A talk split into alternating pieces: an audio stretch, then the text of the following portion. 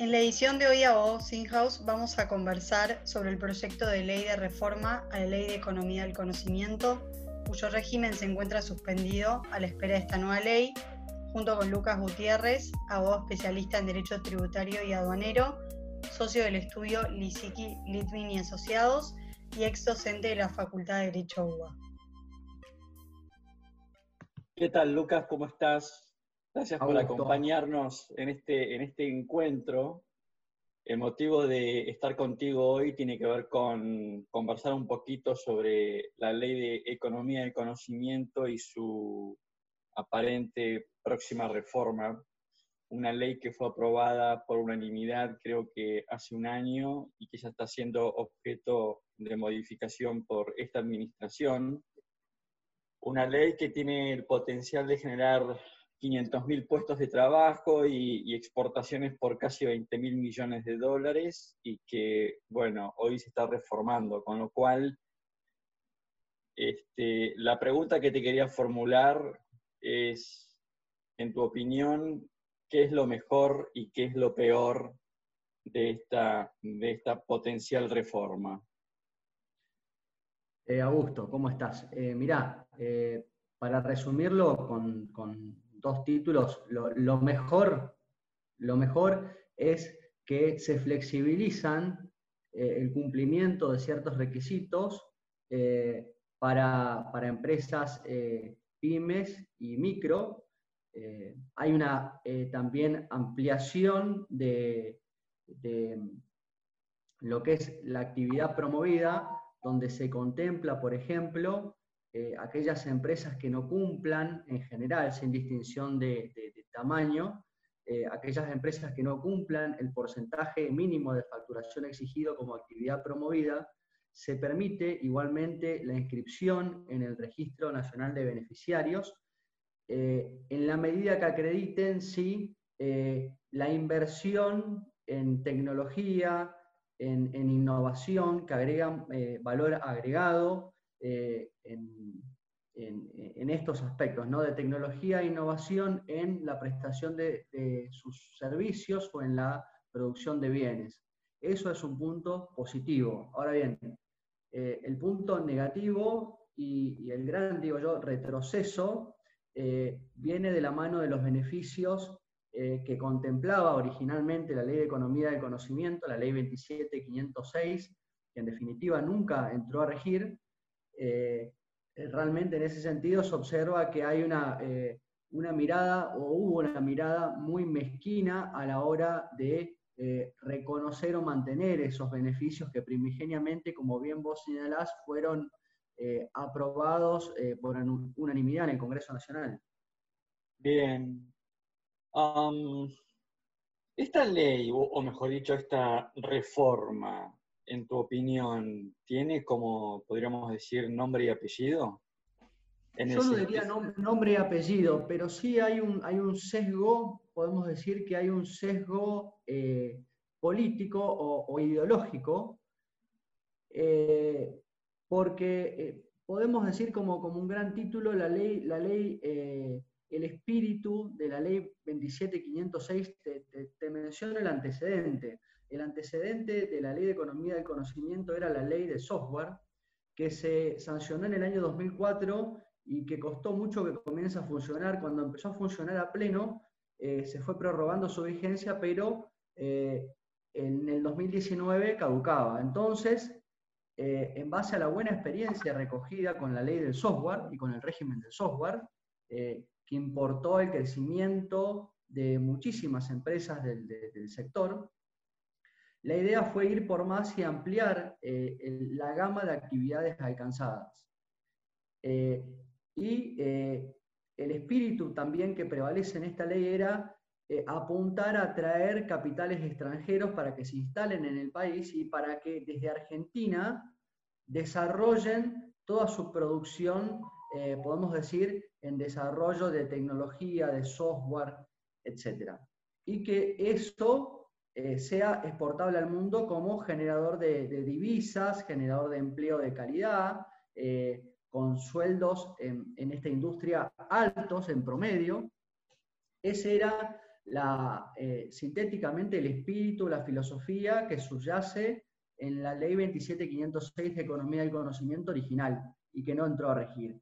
En cambio, en esta ley lo que se observa es una mirada, entre comillas, nacionalista, no tiene esa mirada global ni tiene ese propósito de atraer, digamos, a, empresas multinacionales que localicen los desarrollos en Argentina, sino que básicamente pone la mirada en, las empresas argentinas eh, y principalmente pymes o chicas para que se desarrollen.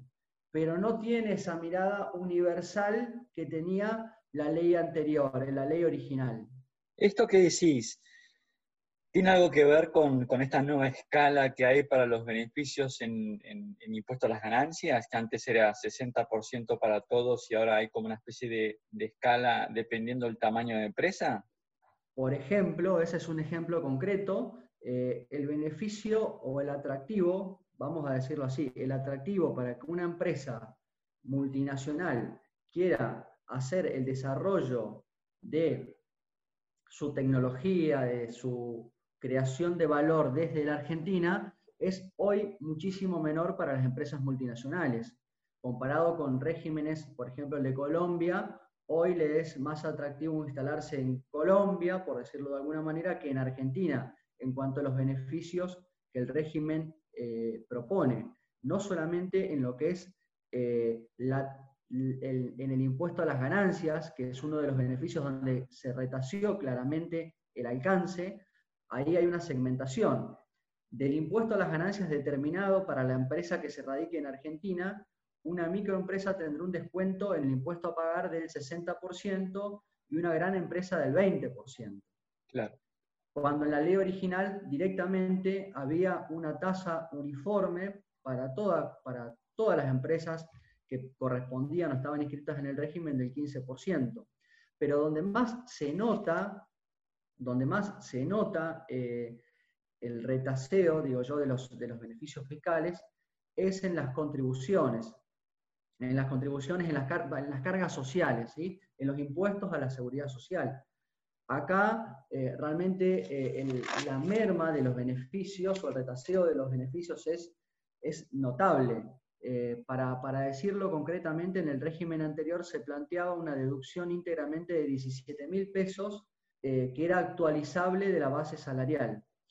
Hoy el beneficio es eh, el 70%, el 70% de la contribución efectivamente pagada por cada, por cada trabajador. Eso se convierte en un bono de crédito fiscal, pero ese bono de crédito fiscal, primero, no puede ser transferido, cosa que la ley original sí lo, lo contemplaba, lo que permitía financieramente que, se mueva mucho más rápido. Queda expuesto la inflación porque no es un bono actualizable y esto ya adelanto va a ser un generador de juicios. Y, me parece que que genere juicio no sirve, eh, no es sano, no es saludable. Eh, y acá pienso en los regímenes de promoción industrial, donde también fue motivo de judicialización la actualización de los bonos de crédito fiscal. Y hay jurisprudencia ya en ese sentido, con lo cual ya podemos anticipar que esto va a generar litigiosidad, lo que no es saludable, insisto. Eh, no es transferibles, tiene una vigencia acotada de 24 meses, no se pueden cancelar eh, deudas previas, con lo cual, eh, digamos, lo torna menos atractivo y principalmente es menos atractivo para la empresa multinacional que miraba a Argentina eh, como, como, un buen lugar para localizarse por, por el capital humano que existe, por el talento que existe en nuestro país, donde estaban realmente las condiciones dadas para, para, eh, para desarrollar desde Argentina sus productos, bueno, eso, eh, eso realmente se desalienta y en, un, y en algo donde se observa específicamente es en el tema del autodesarrollo. El autodesarrollo, la ley del software, la original ley del software, no lo permitía. El autodesarrollo es aquel que desarrolla una misma empresa para la aplicación o para incorporar a, sus bienes y servicios, que no son necesariamente tecnológicos o de software. La ley de economía del conocimiento sí permitió, marcando una innovación en este sentido, sí permitió el autodesarrollo en la medida que fuera de exportación. ¿Esto qué implicaba? Para ponerlo en un ejemplo, una empresa, no sé, una empresa en Houston, una empresa petrolera que quería desarrollar alguna, eh, alguna parte de su proceso eh, de, sus insumos para su producción o algún desarrollo para lo que es parte de su producción, aunque no sea el producto terminado que en definitivamente eh, vende, lo podía desarrollar en nuestro país y al ser de exportación, es decir, al, salir ese servicio después al exterior, en este caso a la misma empresa, al mismo grupo económico, se permitía computarlo como parte de eh, la facturación mínima exigida para calificar dentro del régimen. Bueno, esa posibilidad se eliminó. Eh, lo que habla también del sesgo o de la mirada que tiene este nuevo régimen, que eh, todavía no es ley, pero que lo será dentro de, poco, ya con estas nuevas características. ¿Y, qué, ¿Y cuál es tu opinión, Lucas, respecto de, me parece a mí, un tema también complicado, que es esto de la relación con los gremios, ¿no? que, es algo que se está incorporando en este proyecto de reforma? Bueno, la, mención que haces me parece que es eh, sumamente relevante. Eh, el régimen actual, eh, perdón, el régimen que se proyecta exige la revalidación anual, eh, donde se van a verificar todos los requisitos.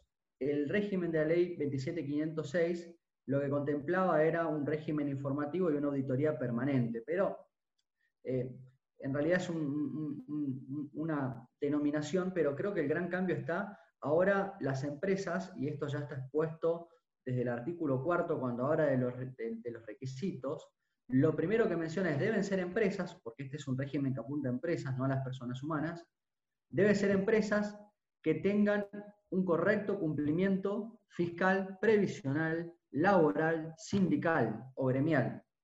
Y esto, yo digo, es una herramienta peligrosa y es una suerte de espada de Damocles que tienen este, estas empresas alcanzadas por los beneficios que tienen encima de su cabeza. ¿Por qué?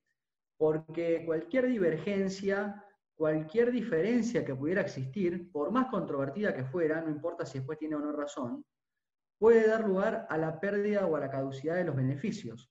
Y el régimen no aclara, por otro lado, eh, y esto debería ser, eh, me parece que debería estar categóricamente definido en la reglamentación de la ley, si alcanza con que, por ejemplo, un gremio denuncie que hubo incumplimiento de eh, o, ingreso tardío de las cuotas sindicales o de los aportes a, las obras sociales sindicales, o si debe haber, por ejemplo, una confirmación de la justicia de que efectivamente me dio un incumplimiento. Entonces, me parece que esto genera inseguridad jurídica, e insisto, es una espada de Damocles que tienen las empresas en su cabeza, que si se denuncia el incumplimiento de alguno de estos requisitos, repito, de índole previsional, gremial, laboral, puede ocasionar la pérdida de los beneficios y el costo puede ser enorme. Entonces, realmente están trabajando o van a tener que convivir en el desarrollo de la actividad con un riesgo enorme, cuando, por ejemplo, sabemos que en el plano laboral realmente la, litigiosidad es altísima y muchas veces los reclamos pueden ser justificados o pueden ser meramente especulativos. Entonces, eh, esto realmente genera incertidumbre a la empresa que va a decidir invertir en el sector. Mucho menos si hay, para una empresa que tiene que tomar la decisión de instalarse. Porque además, si hay, si hay algún sector de la economía en general que justamente está absolutamente en contra de lo que es la sindicalización y la agremiación, me parece que justamente es la industria del software, ¿no?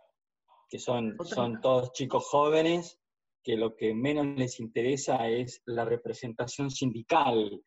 Eso con lo, cual, lo cierto es que este, pareciera ser que acá es como que el diablo metió la cola y, y esto va a ser va a ser un problema serio porque la verdad es que aun cuando al inversor extranjero le ofrezcas los beneficios fiscales más atractivos, eh, el, hecho de, haberle introducido este requisito hace que probablemente el inversor decida tener menos beneficios fiscales, pero ir a otro país, donde no tenga que estar atado, ¿no es cierto?, a estas, este, me parece, a estas, a estas exigencias un poco ridículas, en mi opinión, ¿no?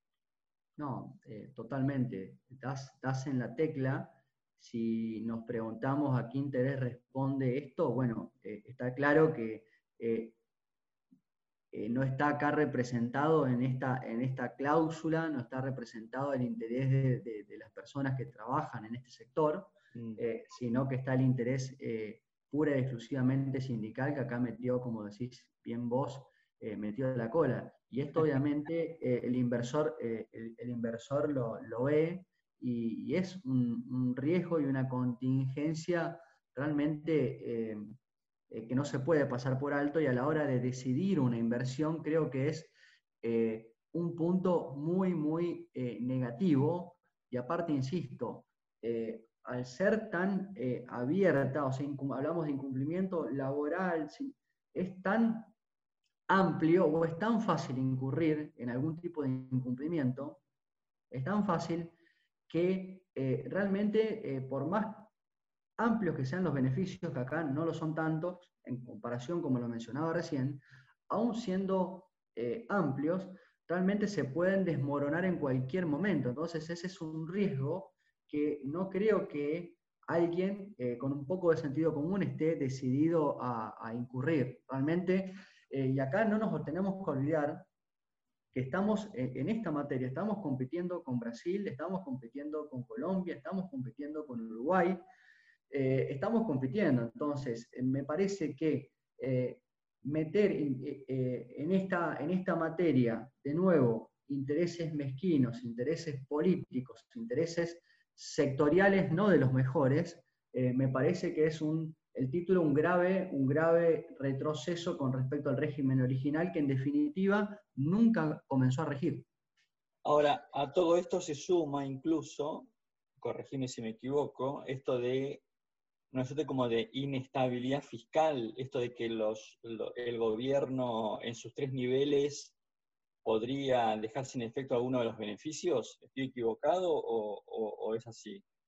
Eh, no, es, así. En realidad, el régimen eh, original contemplaba una estabilidad fiscal por 10 años de toda la carga tributaria eh, que tenga la empresa al momento de solicitar la inscripción en el registro.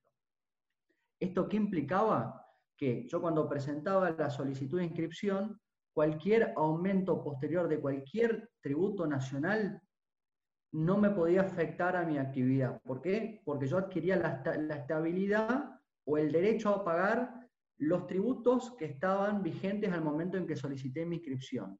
Y se invitaba a las provincias ¿sí? a adherirse, a dictar normas de adhesión incorporando el mismo beneficio, para que se aplique básicamente al impuesto sobre los ingresos brutos. Así lo hizo la Ciudad de Buenos Aires y muchas provincias fueron dictando normas de adhesión, por ejemplo Mendoza, Jujuy. ¿Qué hizo el proyecto de, el proyecto de reforma de esta ley?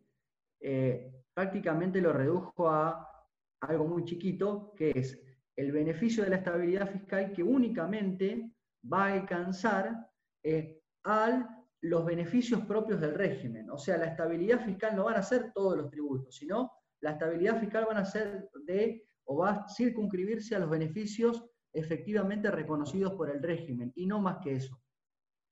¿Esto qué significa, en otras palabras? Que pueden aumentar, eh, por ejemplo, aumentar las cargas sociales y, eso no va a tener ninguna incidencia, digamos, en la inversión. O sea, la, empresa que está eh, incorporada al registro va a tener que hacer frente a esa nueva carga tributaria. Si aumenta el impuesto, la tasa del impuesto a las ganancias, va a tener que pagar la nueva tasa del impuesto a las ganancias. Si aumenta el IVA, la alícuota del IVA, va a tener que pagar eh, la nueva alícuota del IVA porque no queda alcanzado por los beneficios. No queda alcanzado por los beneficios. Y obviamente, y acá de nuevo aclara, y acá de nuevo eh, machaca la, norma, el proyecto eh, de reforma, de nuevo vuelve a resaltar cuando se refiere a este aspecto en concreto, que siempre que se cumpla la revalidación anual y se verifique de nuevo, y se insiste, lo repite, fíjate vos la importancia que le está dando, el cumplimiento de las obligaciones laborales, previsionales, sindicales, etc. esta, idea que, había de crear una suerte como de Silicon Valley en, en Argentina es como que se desvanece con todo esto, ¿no? Podemos decir que se desvanece, o sea, quedó muy lejos, eh, esto está muy lejos de la idea original, de la idea eh, que el legislador, los legisladores aprobaron unánimemente hace nada, eh, año y medio. Realmente está muy lejos de eso y, el espíritu, el espíritu que, que, primó y que, como decía, subyacía y estaba presente directamente en la ley anterior, que tenía dos características. Era amplia en cuanto a las actividades que alcanzaba y generosa en cuanto a los beneficios, realmente era atractiva.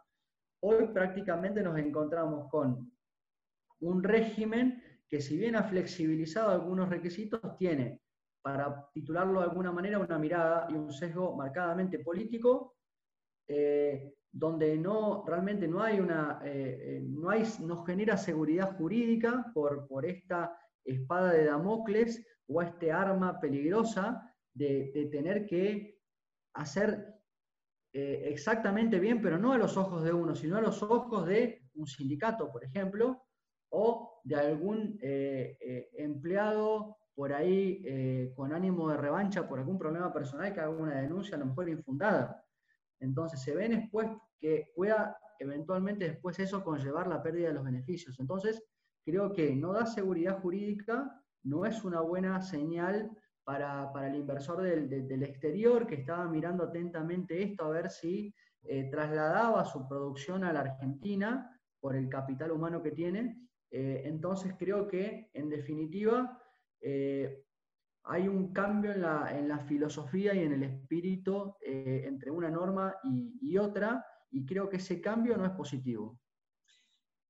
Una pena, porque la verdad que las condiciones hoy en Argentina son más que óptimas. Este, si, si, si tuviéramos una ley o si respetáramos la ley vigente, ¿no? Porque tenemos un, un recurso humano muy valioso y una, una hiperdevaluación que hace muy atractivo justamente este tipo de inversiones, porque tienes un costo laboral muy bajo, pero pareciera ser que esta reforma quiere tirar por tierra con todos estos beneficios.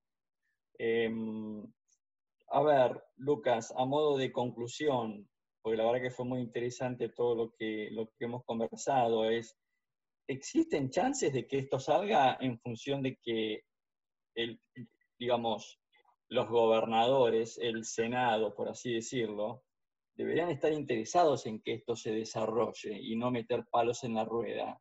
Eh, ¿Existen, la verdad que hay una lectura en el mercado de que esto sale aprobado? Eh, va yo creo que va a salir aprobado, se va a aprobar y de hecho estos cambios fueron porque, y se trató porque hay una presión y existe una presión muy grande para que este tema eh, se apruebe, salga de una vez por todas, pero eh, realmente con, los condicionamientos que existen, con el poco esfuerzo fiscal de parte del Estado para incentivar esta, esta, esta actividad muy importante, donde realmente podría haber significado un trampolín para Argentina eh, en términos eh, de desarrollo, eh, me parece que la mirada mezquina acá prevaleció y obviamente esto va a ir en detrimento del régimen, va en detrimento de las inversiones, va en detrimento del desarrollo de este sector y al contrario, sumando a que en este momento tenemos un contexto de cepo, lo que va a terminar provocando en definitiva, en lugar de aprovechar las condiciones que vos bien señalás de poder ser competitivos en el sentido de eh, competitivos en cuanto a que podemos tener una, una, mano de obra, entre comillas, más barata que otros países y con un capital humano de calidad.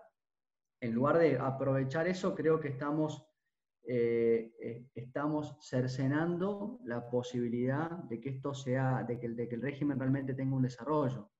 Eh, creo que prevaleció el cortoplacismo, la coyuntura y, una, una, mirada ideológica política que realmente no, no, no, tiene mucho sentido y nos, y nos, nuevamente nos, nos, nos atrasa. Bien, Lucas, Este, bueno, como siempre, muy agradecido de habernos dedicado un poco de tu tiempo para esta charla. La verdad que ha sido muy interesante y espero que sea útil para nuestra audiencia. Así que aprovecho para mandarte un fuerte, fuerte abrazo y nos volvemos a encontrar en otro podcast, ¿te parece? Encantado, Augusto, un placer eh, charlar con vos. Eh, eh, muy buena tus, tus, preguntas, tus, tus, comentarios, la verdad que muy, muy atinado para, poder enriquecer esta, esta linda charla.